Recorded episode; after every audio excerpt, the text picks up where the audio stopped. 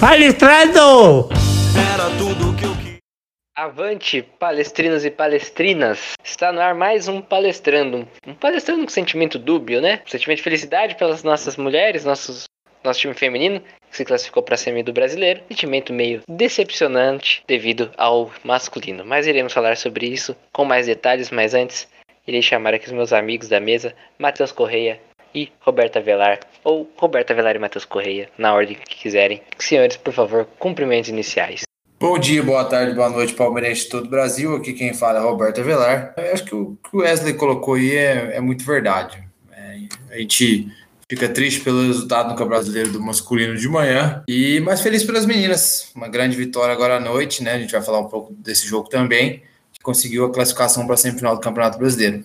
Bora falar desses dois jogos hoje nesse programa. Oi, gente. Essa instituição jogo de domingo 11 da manhã precisa acabar urgentemente. Mas o que precisa acabar também são os erros individuais do time do Palmeiras. Né? Acho que teve bastante atuação hoje abaixo e a gente vai falar sobre isso. Mas graças a Deus teve as meninas aí para dar essa virada brutal em cima do Grêmio. E vamos que vamos para a próxima fase. Sou o Matheus Correia e esse é mais um Palestrando. Então eu vou pedir pro Boruga que está editando puxar a vinheta, que está no ar mais um palestrando.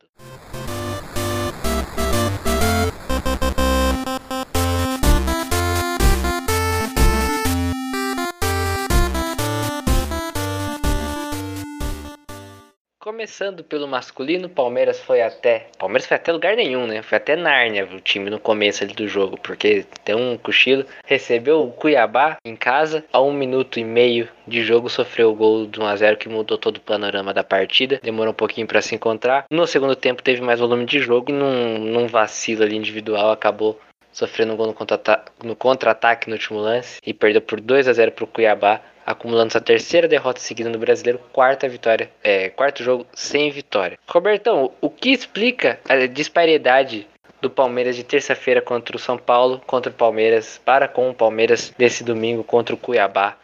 Então, Wesley, existem muitos fatores, né? Acho que o principal foi o mental, né? Você sai de um jogo é, de alta tensão, de alta concentração, que foi contra o São Paulo, né? Que o time tem que estar ligado a todo segundo, talvez até com todo respeito ao Cuiabá, o time do Palmeiras sabendo um pouco da fragilidade. Não que acha que vai ganhar o jogo a qualquer momento, não, não penso que os jogadores menosprezaram nesse sentido, mas que entra um pouco mais confortável em campo, e nesse, nesse entrar confortável em campo, ali com um minuto e pouco, num contra-ataque, o Palmeiras está um pouco desarrumado, o Cuiabá consegue fazer um a 0 com o Cleison, né? Ele acertou, foi feliz no chute também, recebeu a bola com tempo para pensar onde foi era para direcionar o chute, né? Então conseguiu tirar bastante ali do Everton e, fazer um a zero. A partir daí, acho que o Palmeiras foi acordando no jogo e, e de falar a verdade, eu, eu como palmeirense, não acho que o Palmeiras jogou mal, não. O placar, para mim, engana muito do que foi. É, o Palmeiras teve números absurdos é, de finalização, de número de chutes travados, de, de várias finalizações dentro da área que foram travadas. Você pegar o número aqui do SofaScore, são 31 finalizações no jogo, sabe? 12 para fora, 12 chutes travados, 7 na direção do gol, 8 grandes chances criadas, né? E 8 grandes chances perdidas. A maioria delas foi pelo Davis no segundo tempo. Mas é claro que ali no primeiro tempo, o Palmeiras circulou bem a bola, mas tava difícil, né, de entrar por baixo, né? Porque os caras estacionaram um ônibus ali. Aí no final do primeiro tempo começou a forçar muita bola na área, né? E aí a gente sentiu falta de um centroavante. Mas criamos jogada no primeiro tempo, criamos, conseguimos chutar no gol. Não no gol propriamente dito, mas finalizar né, ou sendo travado ou para fora. Teve muitos escanteios no primeiro tempo. O Palmeiras teve um total, se não me engano, de 13 escanteios na partida. No primeiro tempo foi seis ou sete, se não me engano. Só que precisava de um cara de área, né? Até para prender um pouquinho mais a, os zagueiros ali e tal.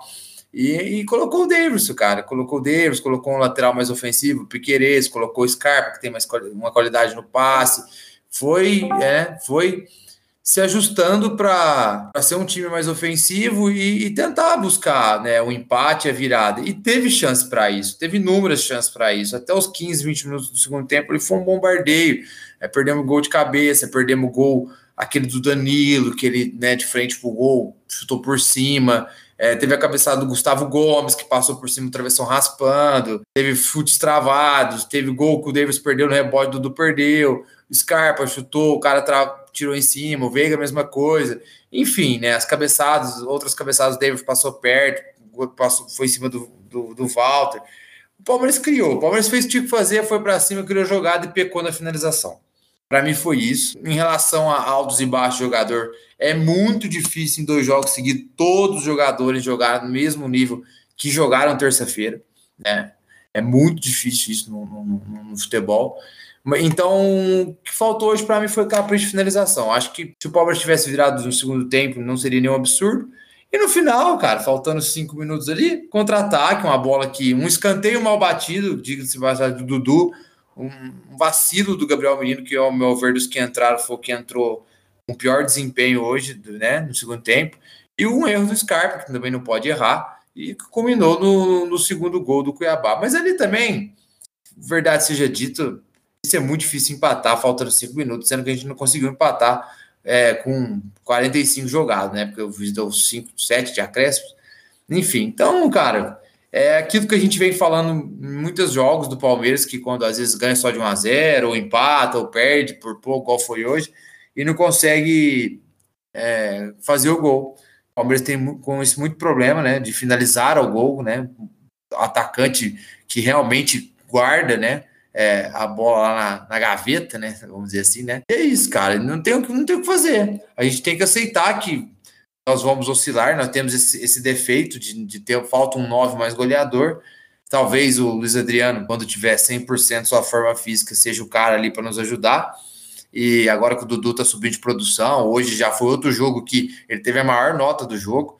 Né, pôs, pôs a bola debaixo do braço, driblou pelas pontas, tabelou, criou jogada, chutou no gol, chamou a responsabilidade, o Veiga tentou também, o Scarpa tentou quando entrou. A gente tem jogador que está chamando essas responsabilidades, que dão alicerce para o cara que está dentro da área ali, mas hoje nem o Rony nem o Davis é, conseguiram ali nos ajudar é, para fazer o gol e para que a gente pudesse ser mais feliz no resultado. Cara, eu eu não tenho muito o que falar do Daverson, na verdade, assim. Acho que eram dois, três lances que o Palmeiras podia muito bem ter virado o jogo. E esse jogo, por incrível que pareça, ele foi bem aberto né? O, o Cuiabá, na minha opinião, não foi eficiente na hora de fechar a casinha.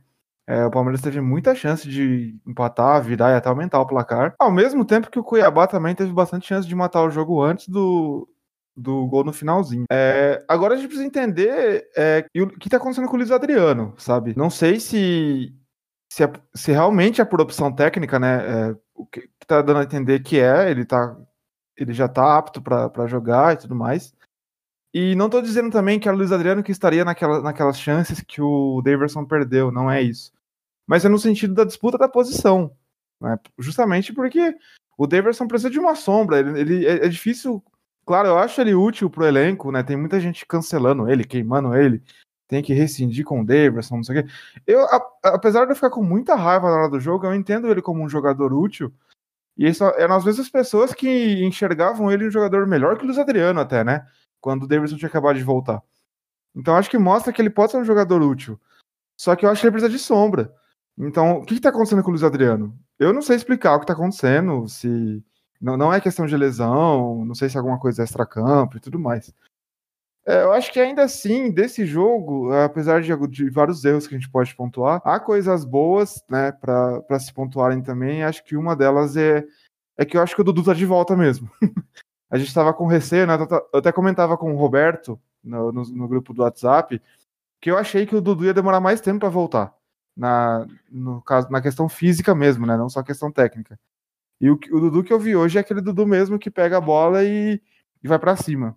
Acho que o, o Palmeiras ganha muito com, com um jogador desse na opção e a gente percebeu. Muita bola ele recebeu sozinho na intermediária e ele sozinho tentava cavar a jogada. Né? O Palmeiras não tinha esse jogador e hoje tem. Ao mesmo tempo, é, eu noto também a questão do, do próprio Scarpa, né? A gente estava falando um pouco sobre isso, que a, a, postura dele de. Tudo bem, ele perdeu o lance e assim, jogadores perdem a bola, né? Tipo, a vida é assim mesmo, o futebol é assim. Só que ele não correu atrás do, do cara que ele cedeu a posse, né?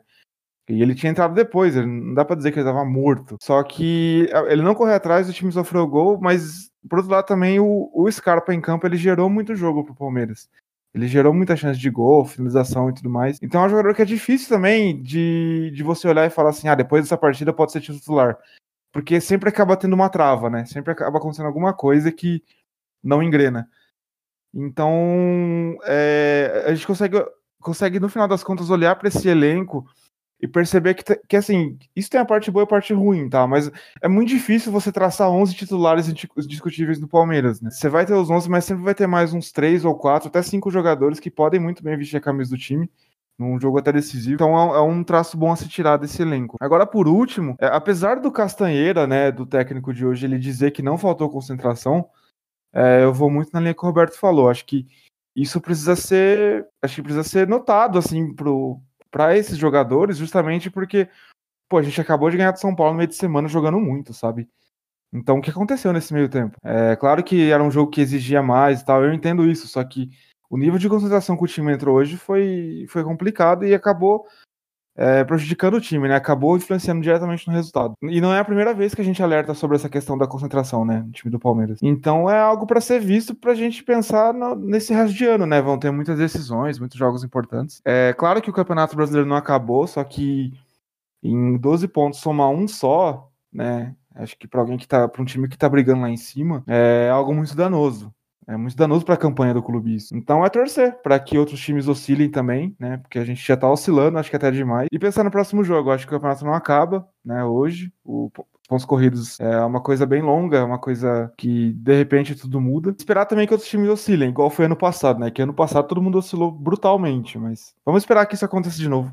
É legal o Matheus tocar nesse ponto, né? Que a gente vinha falando também isso né, fora da gravação. É, é, é, claro que falei isso com o Wesley antes também, que é, é chato perder um jogo desse pensando na campanha para título, mas é, vejo que, né, igual o Matheus falou, o campeonato não acaba. É, é, ruim perder um jogo desse pensando na campanha. Pode ser um jogo, por exemplo, se faltar três pontos para ser campeão, a gente vai lembrar desse jogo.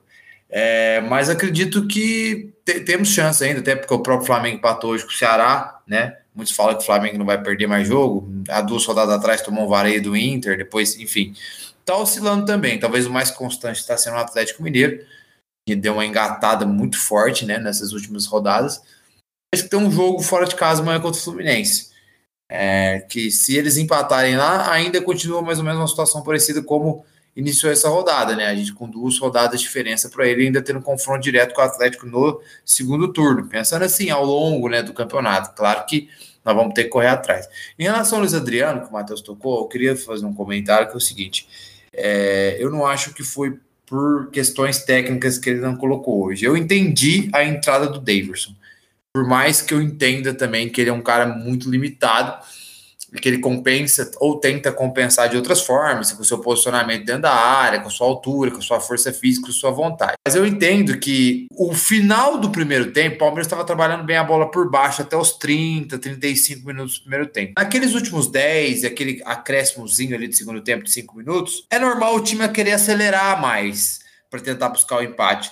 E o Palmeiras começou a acelerar com muita bola alçada. O que, que o treinador olhou olhou, olhou para o contexto ali final do jogo, viu, falou, rapaz, segundo tempo, esses caras vai fechar mais ainda, nós vamos cruzar bola, mais bola ainda.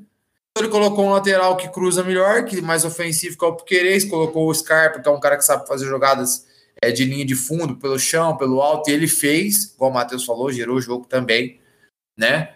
E colocou um centroavante para estar tá lá, para dar o carrinho nessas bolas, é, cabecear. Tanto que logo no começo, com 20 segundos de jogo, uma jogada que o Scarpa recebe a bola na direita, cruza por baixo, quase que o Davis faz um gol, deu carrinho, mas ele não chegou a tempo na bola. Fora as cabeçadas, né? Que segundo o Sofá Score, foram seis grandes chances criadas, né? E ele perdeu as seis.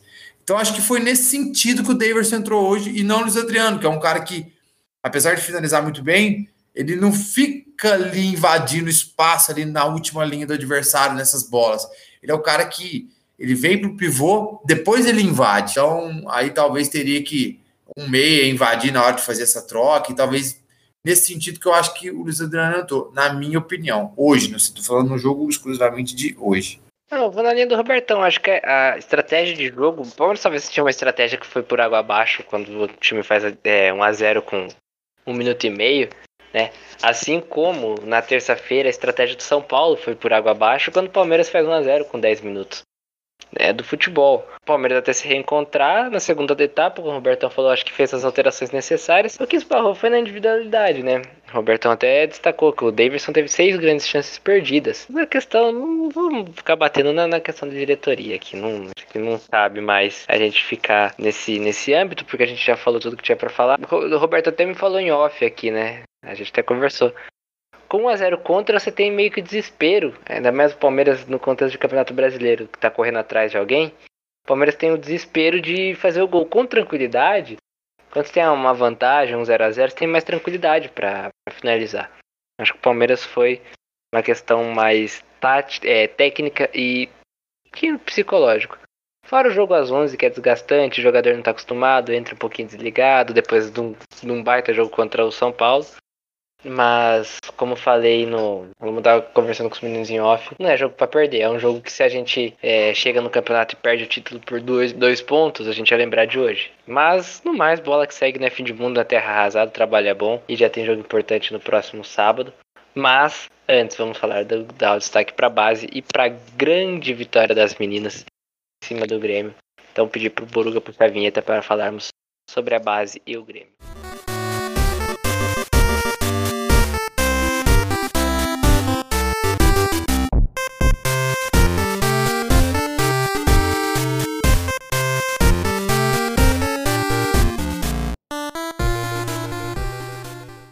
Recebeu o Grêmio no Allianz Parque. Primeiro jogo o Palmeiras havia perdido por, um a, por 2 a 1 Jogo válido pelo Campeonato Brasileiro Feminino, quartas de final. O Palmeiras, num primeiro tempo amarrado ali, 1 a 1 abriu o placar com a Eribor, tomou empate. Mas logo no segundo tempo deslanchou, fez dois gols em 5 minutos, abrindo 3 a 1 e depois fechando a goleada 4 a 1 Segundo tempo, três gols de bola aérea. Robertão, pode passar aí pra gente feminino e a base feminina que também teve outro jogo durante essa semana, bom lembrar, né? Exato. O feminino teve outro jogo durante a semana que foi contra o Pinda, né? Fora de casa, pelo Campeonato Paulista, foi na quarta-feira e ganhou de 3 a 0.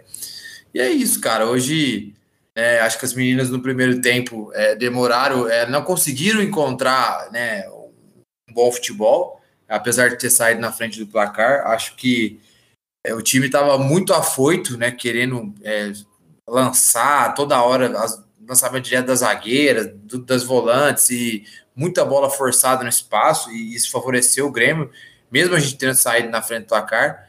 E, e, tanto que o Grêmio conseguiu vários contra-ataques, né? E um desses fez um a um que supostamente estava impedido, mas não tem VAR ainda nas quartas de final, né, senhora CBF? Então deixou para semifinal e final. E quase tomamos o segundo gol num lance muito parecido, né? E a Eudmila, atacante do Grêmio, é, no, praticamente no mesmo local que ela fez o 1 a 1 ela jogou para fora, né?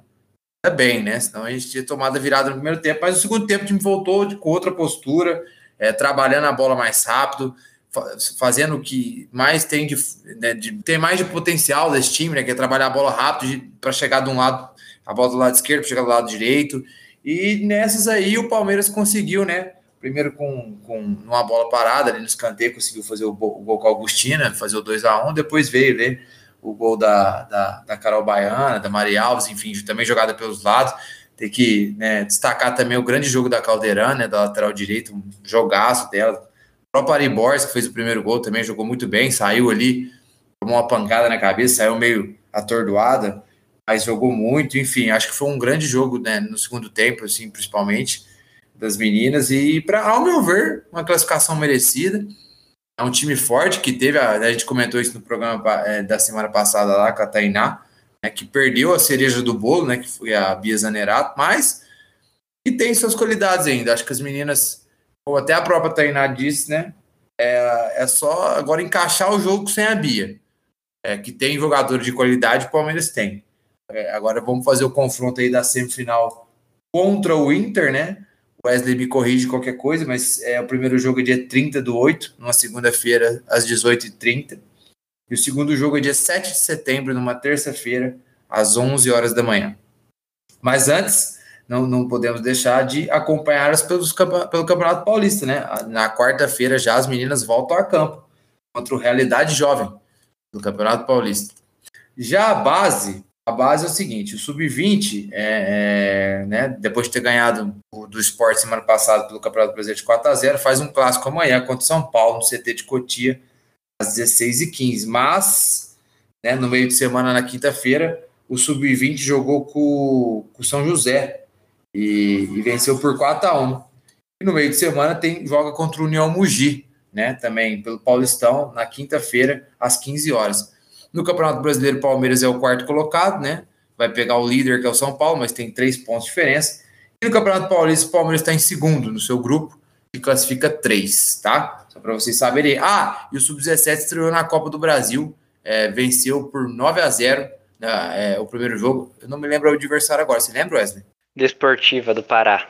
Exatamente, o Wesley agora lembrou, eu tinha esquecido de anotar no meu caderninho aqui, mas iniciou ganhando de 9 a 0 e já está classificado para a próxima fase. A CBF vai definir aí o dia e horário do próximo jogo, beleza? É isso aí que eu tenho de informação da base para você. Talvez o palmeirense que irá acompanhar o jogo é, contra o São Paulo, talvez, talvez o mais informado já sabe que teremos um duelo muito estranho. Quem, se você estava em Marte, se você está desinformado e não sabe, o técnico do Sub-20 do São Paulo é o Alex. Jogou muito aqui, tem uma passagem brilhante pelo Palmeiras, de 97 até 2002. Campeão da camisa 10, né? E importantíssimo no nosso primeiro título, no nosso primeiro título da Libertadores em 99. Então vai ser uma sensação estranha ver o Alex contra o Palmeiras.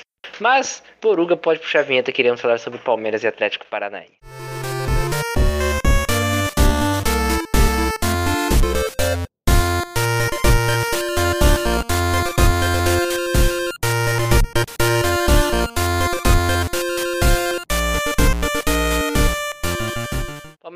Campo no próximo sábado, 9 horas da noite. No sábado, 9 horas da noite, quebra a resenha, hein? Pô, CBF podia arrumar um horáriozinho melhor de jogo, né? Sábado, 9 horas da noite, no Allianz Parque, jogo válido pela 18ª rodada do Campeonato Brasileiro, com transmissão apenas da TNT. Palmeiras e Atlético Paranaense se enfrentarão. E queria saber aqui dos amigos, rapidinho, Robertão, depois Matheus, na sequência, prognóstico e palpite. Bom, jogo no, no Allianz, né? A gente tem bom aproveitamento dentro de casa, mas hoje também foi no Allianz e a gente perdeu. Mas eu vou ser bem sério, é, o Matheus falou uma coisa no, no, primeiro bloco que achei bem interessante, que tem coisas boas para se ver do jogo de hoje, né? E que para mim é, deixa claro que o Palmeiras hoje consegue criar muitas chances de gol. Então eu acredito que o Palmeiras vai retomar o caminho das vitórias é, no próximo jogo, vai entrar muito mordido é, não vai ter essa desatenção inicial de começo de jogo, vai ter uma semana para trabalhar, é, sem preocupar em próximo confronto de Libertadores, igual foi as passadas, e com o Abel de volta no banco, trazendo aquela energia, eu vou, o Palmeiras vai atropelar o Atlético Paranaense, vamos ganhar de 3 a 0 eu também confio no atropelo e uma retomada de confiança. Mas eu não vou dizer 3 a 0 vai 2 a 0 com vários ameaços, assim, ó. Várias chances perdidas e é isso. Tudo bem que o Cuiabá era um time abaixo da, né, abaixo do Palmeiras tecnicamente, taticamente, vence, e nos venceu. Mas eu vi hoje é, completo Corinthians e Atlético Paranaense. O time do Atlético Paranaense não me inspira muita confiança, mas nesse tipo de jogo o Palmeiras gosta de dar uma parmeirada. Mas apesar dos pesares, vou apostando 2 a 1 Palmeiras de virada, sofrido ali. Mas iremos re reencontrar os caminhos da vitória no Campeonato Brasileiro. Certo? Então chegamos ao final de mais um Palestrando. Você que não nos segue nas redes sociais ou não conhece, podem nos procurar lá, arroba palestrandocast, no Twitter, no Instagram, Facebook também temos o Palestrandocast. Assine o nosso feed no seu agregador favorito de podcast para não perder nenhum episódio de vista. Também temos os nossos parceiros, arroba palestrando, underline 1914, no Twitter e no Instagram. No Instagram fazem um conteúdo bem legal com stories é, informativos, lives pré e pós-jogo, um tempo real na timeline. Bem legal o conteúdo dos nossos parceiros, vale a pena seguir. Agradeço você que nos ouviu até o final, agradeço aos amigos da mesa, até o próximo palestrando, um abraço e tchau, tchau. Só alegria é dia de futebol. Vamos Palmeiras, vai pra cima.